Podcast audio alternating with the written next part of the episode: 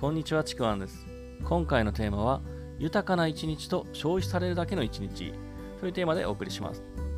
これはですね例えば1年を通して消費されただけだなっていうふうにそういうふうに感じる日がどのくらいあるでしょうか？何も残らないとか何も得られない。ただただなんかこう過ぎていくだけの時間消費されるだけの時間っていうのを、まあ、過ごした感覚、まあ、そもそもですねあのそれを言うと消費されるだけの時間なんてのは存在しないんですけれどもでもね消費されてるなっていう感じてしまうんですねでそう感じてしまうのはなぜかっていうのをお伝えしたいと思いますこう先日ですねあの僕コミュニティで話をしてその時にこうふとですね昔のことを思い出したんですけども実は僕はあの30代前半の数年間の記憶っていうのがほぼほぼないんですよね。まあ、ほぼないっていうのはないというか、こう曖昧すぎてすごく認識しづらいんですよね。感覚として、なんだろう、こう31、2ぐらいから34ぐらいまでとか、数年間がもう飛んでるような感覚なんですよね。こうなんでそんな風に曖昧で認識しづらいのか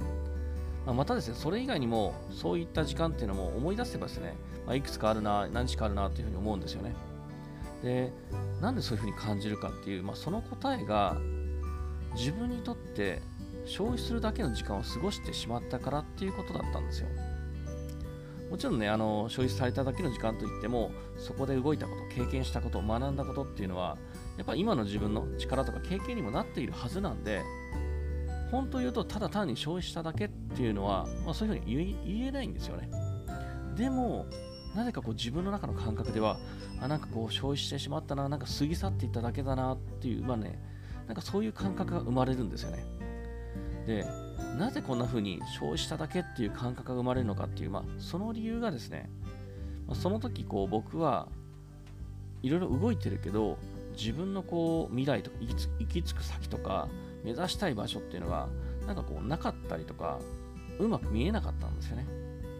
いわゆるこうゴールっていうのが曖昧だったりそれを見失っていた時期だったんですよ。もちろんいろんなことは経験している学んだこともある。ただそれがどこに向かっているのか何のためにやっているのかその目的ゴールが見えない。それをねそのことをやっている時間っていうのはこう自分にとっては何かこう生み出すとかね次につながる時間じゃなくてただただ消費されるような時間になってしまってたんですよね。まあ、もちろんですね、何のためにやってるかなんて、そういった目的がなくてもね、十分に仕事もできるし、動けるし、結果も出るんですよね。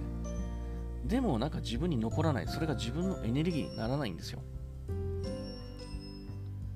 逆に、ゴールに向かっている時というのは、一日一日自分がやること、経験することの全てが、もうゴールに向かって矢印が向いているような状態なんですね。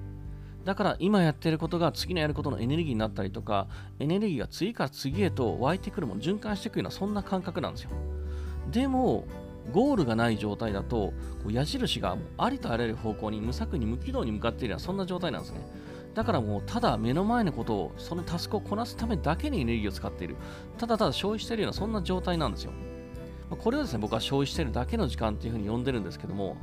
もうこうですね、過去に自分が消費しているだけの時間、1日っていうのをどのくらい過ごしてたんだろうなっていうふうに思うと、もうそれってね、時間とか1日というか、もう数年単位で消費してたように思うんですよね。